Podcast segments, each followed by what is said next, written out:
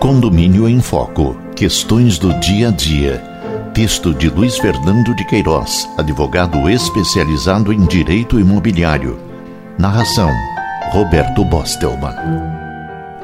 Capítulo 15. Réu pode ser um ou outro. Dependendo das circunstâncias do caso concreto, a responsabilidade por pagamento de cota condominial poderá recair sobre o promissário vendedor ou sobre o promissário comprador. Afinal, no caso de alienação da unidade autônoma, quem tem legitimidade passiva para responder pelo débito condominial?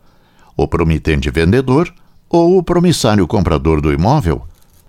A questão foi novamente julgada pelo Superior Tribunal de Justiça, através da sua quarta turma, em recurso especial relatado pelo ministro Sálvio de Figueiredo Teixeira, número 247.288, do qual extraímos preciosas lições, como a primeira parte da emenda que diz: na linha de precedente da segunda sessão, Recurso Especial 138.389 de Minas Gerais. Diário de Justiça, 13 de setembro de 1999. A responsabilidade pelas despesas de condomínio pode recair tanto sobre o promitente vendedor quanto sobre o promissário comprador, dependendo das circunstâncias do caso concreto. No caso em tela, a ação de cobrança foi movida contra o proprietário do imóvel, pois não havia levado a registro o instrumento particular de compra e venda, embora o promissário comprador se encontrasse na posse e uso do bem.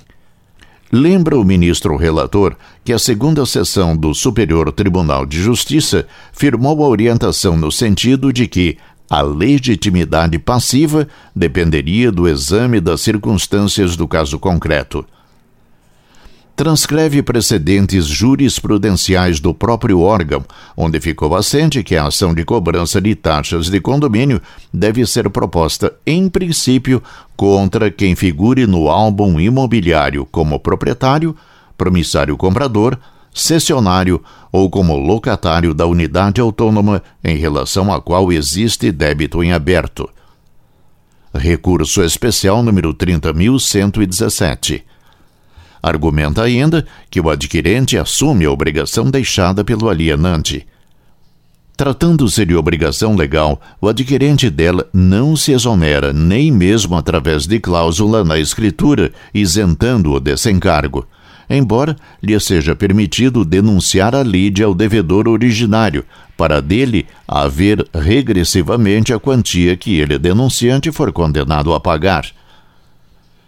Também acentua que cumpre ao adquirente informar-se junto ao síndico ou ao administrador do edifício se há débitos pendentes perante o condomínio, deduzindo da importância a ser paga ao alienante o suficiente para solver aqueles encargos e que não é lógico que se obrigue o condomínio a, num exercício de vaticinação, adivinhar quem e em que condição determinada pessoa está na posse da unidade em relação à qual existe débito em aberto.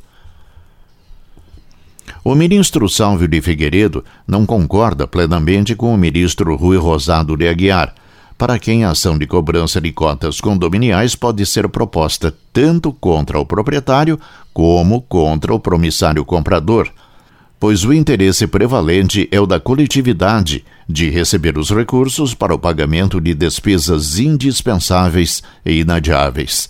Recurso especial número 194.481.